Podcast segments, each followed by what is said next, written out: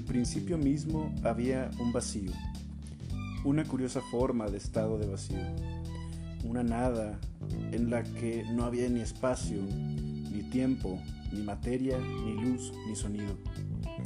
Pero las leyes de la naturaleza estaban en su sitio y ese curioso estado de vacío tenía un potencial. Como un peñasco gigantesco que cuelga al borde de un acantilado vertiginoso, el equilibrio del vacío era tan delicado que solo hacía falta un suspiro para que se produjera un cambio. Un cambio que crease el universo. Y pasó. La nada estalló. En su incandescencia inicial se crearon el espacio y el tiempo.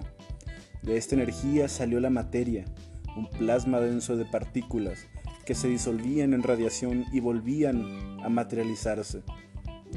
Las partículas chocaban y generaban nuevas partículas. El espacio y el tiempo hervían y espumaban mientras se formaban y disolvían agujeros negros. ¡Qué escena! A medida que el universo se expandió, enfrió e hizo menos denso, las partículas se fueron juntando unas a otras y las fuerzas se diferenciaron. Se constituyeron los protones y los neutrones, y luego los núcleos y los átomos y enormes nubes de polvo que, sin dejar de expandirse, se condensaron localmente aquí y allá, con lo que se formaron las estrellas, las galaxias y los planetas.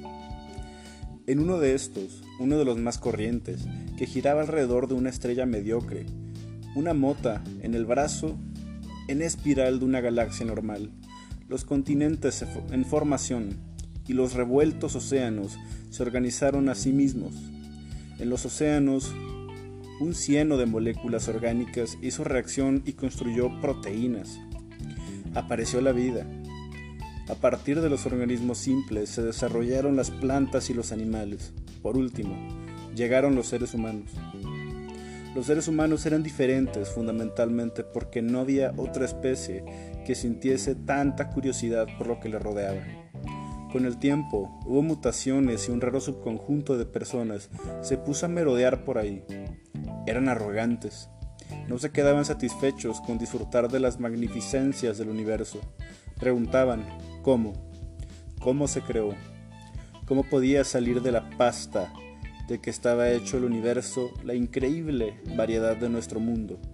Las estrellas, los planetas, las nutrias de mar, los océanos, el coral, la luz del sol, el cerebro humano, los mutantes, los mutantes habían planeado, habían planteado una pregunta que se podía responder, pero para ello hacía falta un trabajo de milenios y una dedicación que se transmitiera de maestro a discípulo durante 100 generaciones.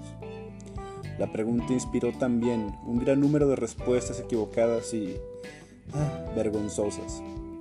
Por suerte, estos mutantes nacieron sin el sentido de la vergüenza se llamaban físicos. Hoy, tras haber examinado durante más de dos mil millones de años, dos mil años, tampoco hay que irnos tan así, ¿no? Tras haber examinado durante más de dos mil años esta pregunta, un mero abrir y cerrar de ojos en la escala cosmológica del tiempo, empezamos solo a vislumbrar la historia entera de la creación. En nuestros telescopios y microscopios, en nuestros observatorios y laboratorios y en nuestros cuadernos de notas. Vamos ya percibiendo los rasgos de la belleza y la simetría primigenias que gobernaron los primeros momentos del universo. Casi podemos verlos, pero el cuadro no es todavía claro. Tenemos la sensación de que algo nos enturbia la vista, una fuerza oscura que difumina, oculta, ofusca la simplicidad intrínseca de nuestro mundo. La partícula divina. Capítulo 1. El balón de fútbol invisible. De Leon Lederman y Dick Terzi.